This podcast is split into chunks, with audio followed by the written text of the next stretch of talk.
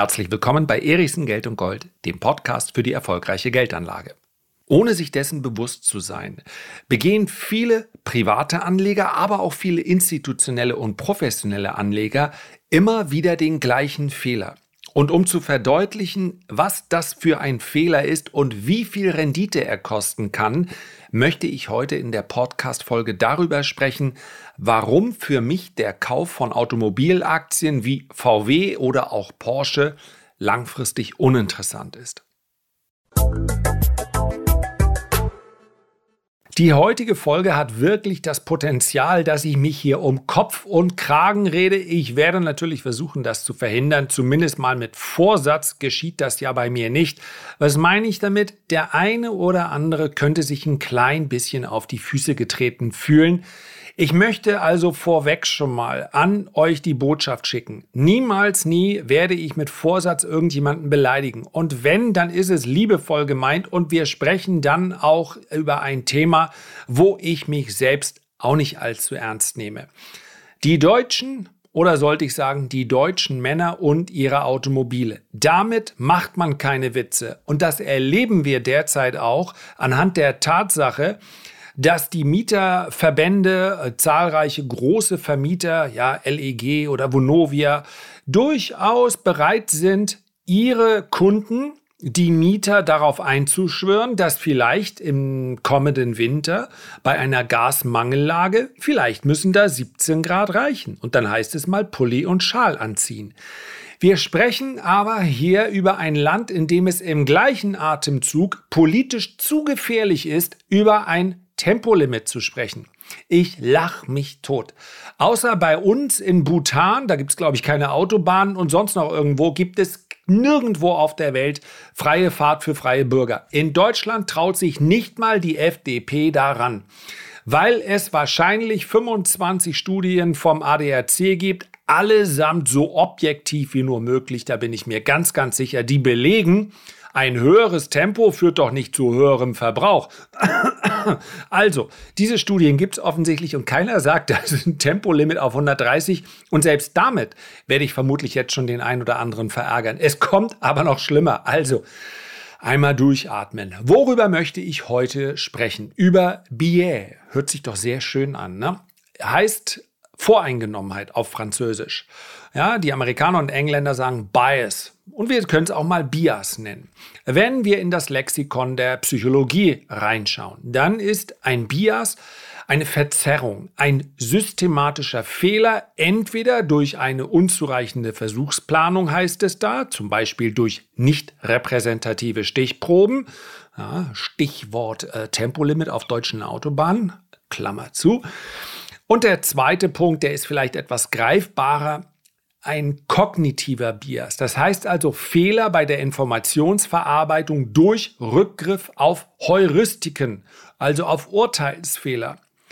Und wir alle machen ständig Fehler. Und ohne dass wir es immer benennen, sorgt das dann dafür, dass wir es beim nächsten Mal besser machen. Das war übrigens mein Weg an die Börse. Ja, es gibt äh, sicherlich viele Wege und die allermeisten werden so aussehen, dass man sich als Privatanleger für die Börse interessiert, vielleicht das Ganze als Pflichtveranstaltung begreift, weil man weiß, mit der Sachwertklasse Aktie war in der Vergangenheit es möglich, sein Vermögen zu erhalten oder auch aufzubauen.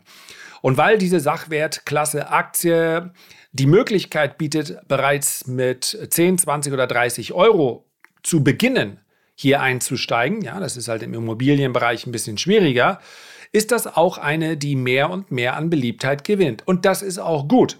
Und wenn ich mich im Bereich der langfristigen Geldanlage aufhalte, dann ist das auch völlig in Ordnung. Mehr muss man nicht. Aber beim einen oder anderen wird das dann dafür sorgen, dass eine Leidenschaft entwickelt, zumindest mal ein erhöhtes Interesse für die Börse und dann vielleicht Lust hat, auch in Einzelaktien zu investieren. Und dann kommt ganz häufig eine Analyse, die beginnt mit Ich finde oder Ich glaube.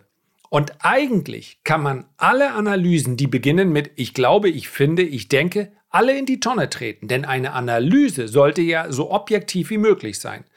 Das heißt also, wenn ich die beste europäische Versicherungsaktie suche, dann können da am Ende eines objektiven Analyseprozesses eigentlich nur ein oder zwei Werte dabei rauskommen. Gilt natürlich auch für andere Branchen. Warum? weil ich die Vergangenheit und den Status quo messen kann. Mehr nicht. Alles, was in der Zukunft stattfindet, ist alles Spekulation. Aber man kann, gerade wenn man über Marktführer spricht, schon eine ganze Menge gewinnen, wenn man davon ausgeht, das, was in der Vergangenheit war, wird wahrscheinlich auch in der Zukunft ganz gut sein. Das ist nicht immer so gewesen, aber mit dem Fahrplan ist Warren Buffett sehr, sehr gut gefahren. Sollte man allerdings so viel Interesse an der Börse irgendwann entdecken, bei sich entdecken, ja, und sogar zum Trading kommen, dann hat man natürlich einen unglaublich schnellen Prozess. Ich spreche da aus eigener Erfahrung. Ich hatte keinen Mentor, ich hatte keine Software, mit der ich das gelernt habe. Es gab das auch alles nicht Mitte der 90er, sondern ich habe jeden Fehler gemacht, die meisten eben nicht zweimal, einige durchaus. Aber so habe ich es eben gelernt, ja? Versuch und Irrtum. Geradeaus geht nicht, also versuche ich es recht. Geht auch nicht, also links. Klappt, Okay, beim nächsten Mal gehe ich in derselben Situation gleich links. Versuch und Irrtum. Das funktioniert bei Mäusen in Versuchen, das funktioniert bei weiterentwickelten Spezies wie Menschen. In den allermeisten Fällen auch. Wir alle haben den Nachbarn oder den äh, Freund oder die Freundin im Bekanntenkreis, bei dem wir den Eindruck haben, Versuch und Irrtum gibt es bei ihm oder bei ihr gar nicht, weil er derart überzeugt davon ist, dass er einfach immer alles richtig macht. Und zur Not, wie die, wie die, wie es mir gefällt, bastelt er sich die Welt so hin, dass es dann wieder zu seiner Einstellung klappt. Wenn wir die mal außen vor lassen, denn die werden an der Börse garantiert keinen Erfolg haben, dann ist das ein ganz normales menschliches Verhalten. Ich mache Fehler und lerne daraus. Aber wenn wir über Voreingenommenheit sprechen, wenn wir über einen Fehler bei der Informationsverarbeitung sprechen, dann werde ich diesen Fehler sehr häufig gar nicht erkennen. Und das ist der entscheidende Punkt. Ich möchte euch bitten, euer Depot durchzugehen, euch die Werte anzuschauen und dann so objektiv wie möglich, vielleicht unter Zuhilfenahme von äh, Freunden, von Experten, von anderen Menschen, die sich damit auskennen, ein Urteil darüber zu fällen, habe ich das Depot eigentlich so zusammengestellt, wie es die aktuelle Informationslage hergibt. Ja, mal davon ausgehend, dass wir jetzt über die konservative, langfristige Geldanlage sprechen, klar die Depots unterscheiden sich auch häufig voneinander, weil es die Ausrichtung äh, einfach anders hergibt. Wenn ich sage, ich investiere nur in Wachstumswerte, nur in Zukunftswerte, dann ist das Spekulation, keine langfristige Geldanlage, beziehungsweise langfristige Spekulation. Das geht durchaus. Wenn ich ja sage, konservativ ähm, und ausgewogen, dann können da nicht 500 verschiedene Werte drin sein weil ich natürlich die besten Aktien suche. Und es gibt nicht in jeder Branche die zehn besten Aktien, sondern in der Regel eins oder ein oder zwei. So. Es kommt aber natürlich bei meiner Informationsverarbeitung immer wieder dazu, dass mich das Unterbewusstsein trügt, dass ich also gar nicht merke, wenn ich einen Fehler begehe. Und ich möchte jetzt ein Beispiel geben und jetzt kommen wir zu dem Teil, bei dem ich jeden bitte, dass er es nicht persönlich nimmt. So ist es nicht gemeint. Oder vielleicht erzähle ich am besten kurz meine kurze, die gar nicht so kurze Geschichte der Automobilkäufer. Was ist denn der sicherste Weg, um einen jungen Menschen und vielleicht möchte ich sogar hier die Eingrenzung auf das Geschlecht machen, also einen jungen Mann dazu zu bringen, wirklich schwachsinnige Entscheidungen zu treffen. Gib ihm doch relativ viel Geld, welches er überhaupt nicht gewohnt war zu haben und lass ihn dann freilaufen. Und das ist genau das bei mir gewesen. Ich habe im Trading, ich habe es an dieser Stelle schon mehrfach betont, dass ich im Trading so früh fast von Anfang an so erfolgreich war, lag an glücklichen Umständen. Das lag nämlich an der Entstehung der Dotcom-Blase. Das wäre sonst nicht normal gewesen. Ich habe also relativ früh für meine Verhältnisse, ja, aus dem äh, Leben eines Studenten herauskommt, relativ viel Geld verdient. Und die Tragik an dieser Geschichte ist, dass ich mich, und das ist meines Erachtens etwas, was die kommenden Generationen wohl nicht mehr so erleiden mussten, heute mal sowieso nicht, aber bei uns war das Auto Zeichen der Freiheit. Und sagen wir mal ganz ehrlich, es war auch ein Statussymbol, nicht für andere. Nach meiner Empfindung habe ich mir selten große Gedanken darüber gemacht, wie andere mich sehen.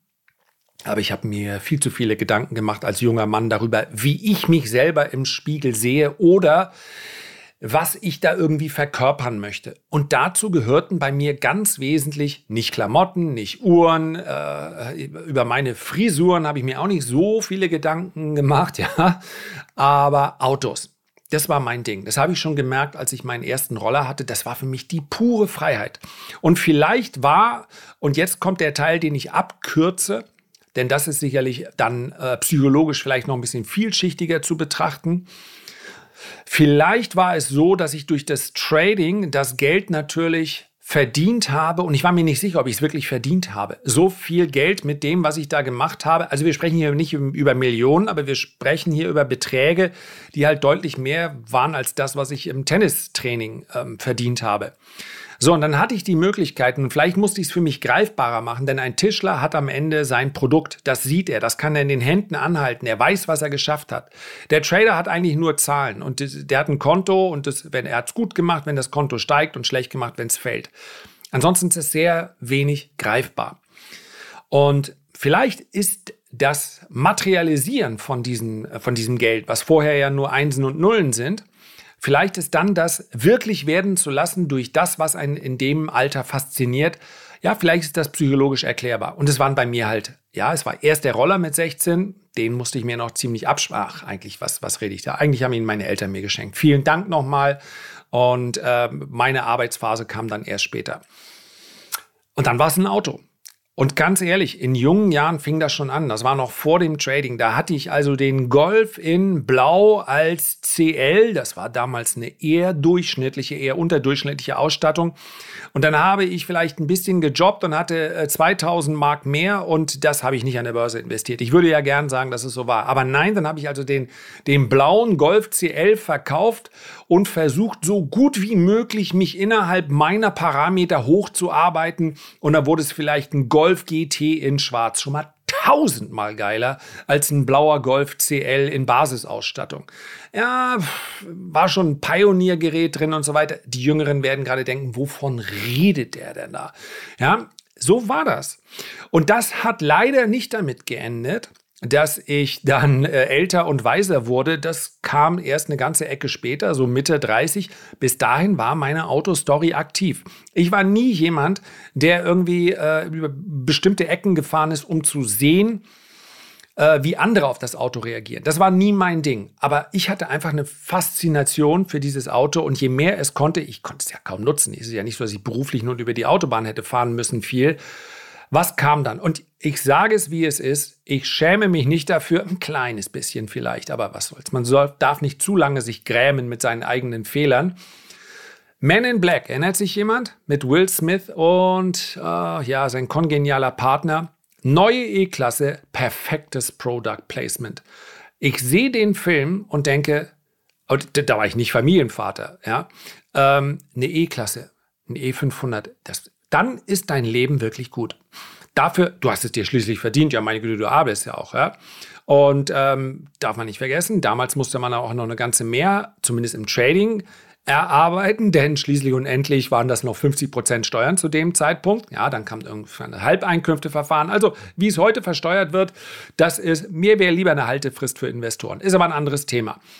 Dann, ich hau mal raus, Q7, äh, Mercedes GL und, und, und. Alles Autos, ein Audi A8 mit braunem Leder und ganz ehrlich, in der mobile Suche die ganze Zeit nach einem TV-Tuner gesucht. Ich schwöre, ich habe keine zwei Stunden insgesamt TV geschaut im Auto. Warum sollte ich das auch machen? Das macht man noch zu Hause auf der Couch viel besser. Trotzdem, damals waren diese Luxuskarossen mit TV-Tuner ausgestattet. Den, das, das, das wollte ich haben. Machte gar keinen Sinn. Und ich kann nur eine Warnung aussprechen. Es hat, gibt natürlich überhaupt keine Art von Betre Befriedigung. Das Austauschen an sich, das Beschäftigen mit einem neuen Gegenstand, den man dann besitzt, das wiederum, das hat mir viel Spaß gemacht. Das Besitzen nicht so sehr. Und ich habe auch kein, kein Schaulaufen, kein Schaufahren gemacht. Ich habe mir selber damit etwas bewiesen. Ich habe mich nie dafür verschuldet. Es ist immer noch genügend übrig geblieben. Aber äh, es waren natürlich viele, viele tausend Euro, die völlig unnötig versenkt wurden. Warum erzähle ich das? Weil ich damit sagen möchte, ich habe vollstes Verständnis, wenn jemand auf sein Auto steht. Heute spielt das für mich ja, seit 10, 15 Jahren überhaupt keine Rolle mehr.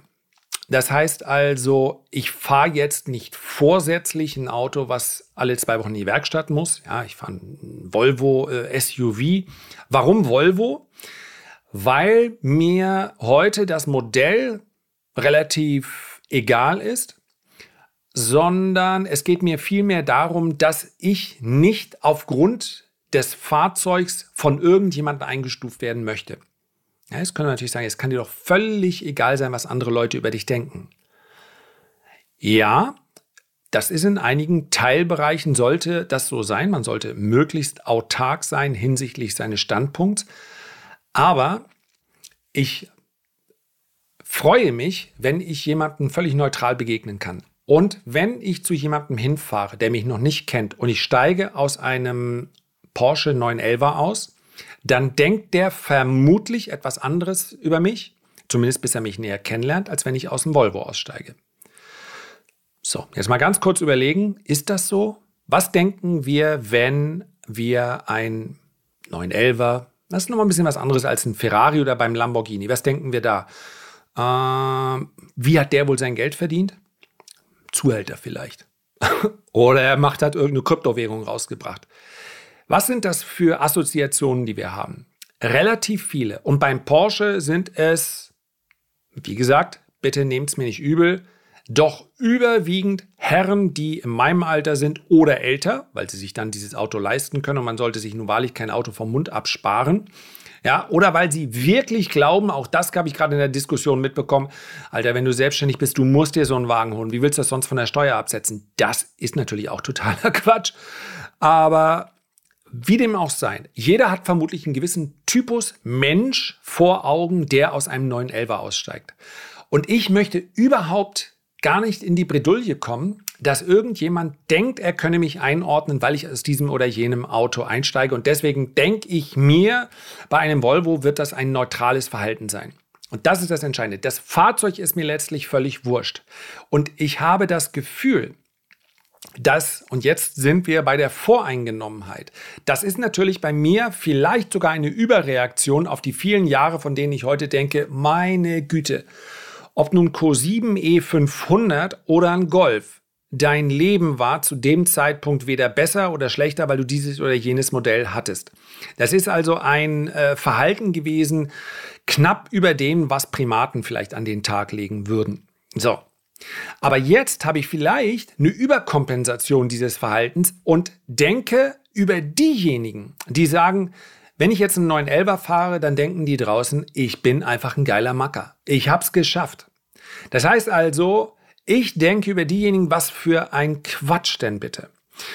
Automobile werden in Zukunft eine viel geringere Rolle spielen. Das nehme ich übrigens tatsächlich. Ich versuche ja objektiv zu sein.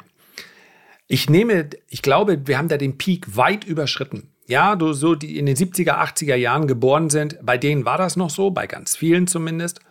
Jetzt aber alles nach der Jahrtausendwende, also bei meinen Kindern nehme ich das überhaupt nicht. Das ist denen sowas von egal. Im Übrigen auch, in was für einem Auto sie fahren. Es wäre vermutlich eher unangenehm, wenn ich jetzt auf die Idee käme, sie irgendwo mit dem Hammer vorzufahren, weil sie denken, oh Alter, muss das denn wirklich sein, hier der peinliche Auftritt?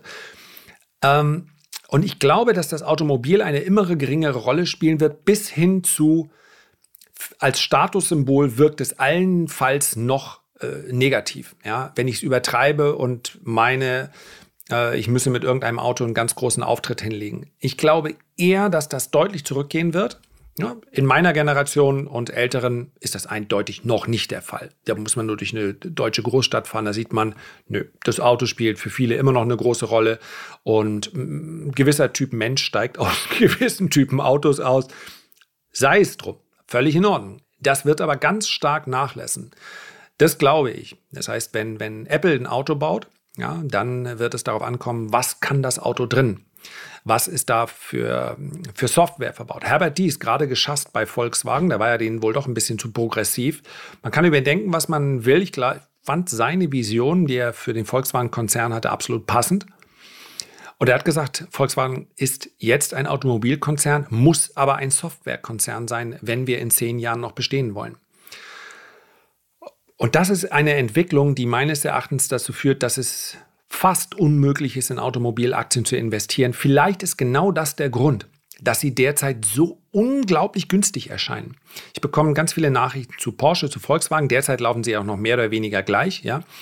Ähm, an der Börse laufen sie gleich, weil Porsche SE, Holding und so weiter, wisst ihr, hat versucht zu übernehmen. Porsche IPO soll aber kommen. Ob so glücklich ist, dass der Porsche-CEO, Blume heißt der, glaube ich, ne, dann beide Konzerne führt. Ich glaube, das ist keine Dauerlösung. Das ist auch überhaupt keine gute Lösung. Das ist sogar eine sehr schlechte Lösung, die an der Börse äh, für mehr und mehr Unmut sorgen wird. Diese Prognose wage ich mal. Also, was, was musst du denn dann was musst du für ein Aufsichtsrat sein, wenn du denkst, wir haben hier leider nur einen Mann, der muss jetzt alles machen? Also totaler Humbug, wird sich auch meines Erachtens ändern und die Kritik ist auch schon so laut, dass es vermutlich auch nur wenige Monate dauert. So. Softwarekonzern hin oder her. Seit Jahren ist eine Aktie wie Volkswagen und auch Porsche günstig. Wenn wir uns den Kurs Cashflow anschauen, drei, vierfache des nächsten Jahresgewinn günstig. Es gibt praktisch kaum ein äh, Automobilunternehmen, welches derzeit hoch bewertet ist, außer Tesla, bei dem man sicherlich davon ausgeht, dass sie diesen Schritt in die Zukunft schon gewagt haben, dass sie schon heute letztlich wie ein Softwarekonzern arbeiten, beziehungsweise die Margen erzielen. So, was hat das mit Voreingenommenheit zu tun? Alles. Dass ich den Automobilsektor für langfristig uninvestierbar halte könnte damit zusammenhängen, dass ich überkompensiere, was ich für Dummheiten im Automobilsektor gemacht habe früher, also durch meinen Konsum von Autos. Und dass ich deswegen davon ausgehe, so wie ich heute dieses ganze Gebaren um welches Modell und wer äh, wie schön aussieht, wenn er aus dem oder dem Auto aussteigt, was heute genauso noch ist, ja, es werden äh, Luxuskarossen gehen weg wie warme Semmeln. Mercedes will sich mehr auf Luxus konzentrieren. Das heißt also, das widerspricht exakt und 100%ig genau dem, was ich gerade denke. Und vielleicht liege ich ja vollkommen verkehrt. Vielleicht ist Volkswagen oder Porsche ja wirklich günstig.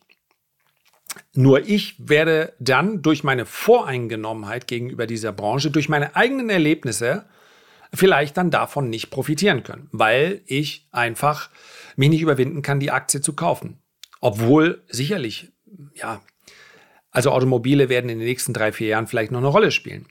Aber es ist für mich schwer zu investieren, wenn ich denke, in zehn Jahren sieht die Welt ganz anders aus. Könnten auch Google und Apple sein, die dann gesamten, die ganze Branche, den ganzen Sektor bestimmen. Und sicherlich nicht, indem sie vorher mit 500 Prozent Aufschlag Volkswagen übernommen haben, weil diese Elektroautos und auch Wasserstoffautos zu bauen, ist viel, viel simpler. Es geht ja nur noch um das Chassis.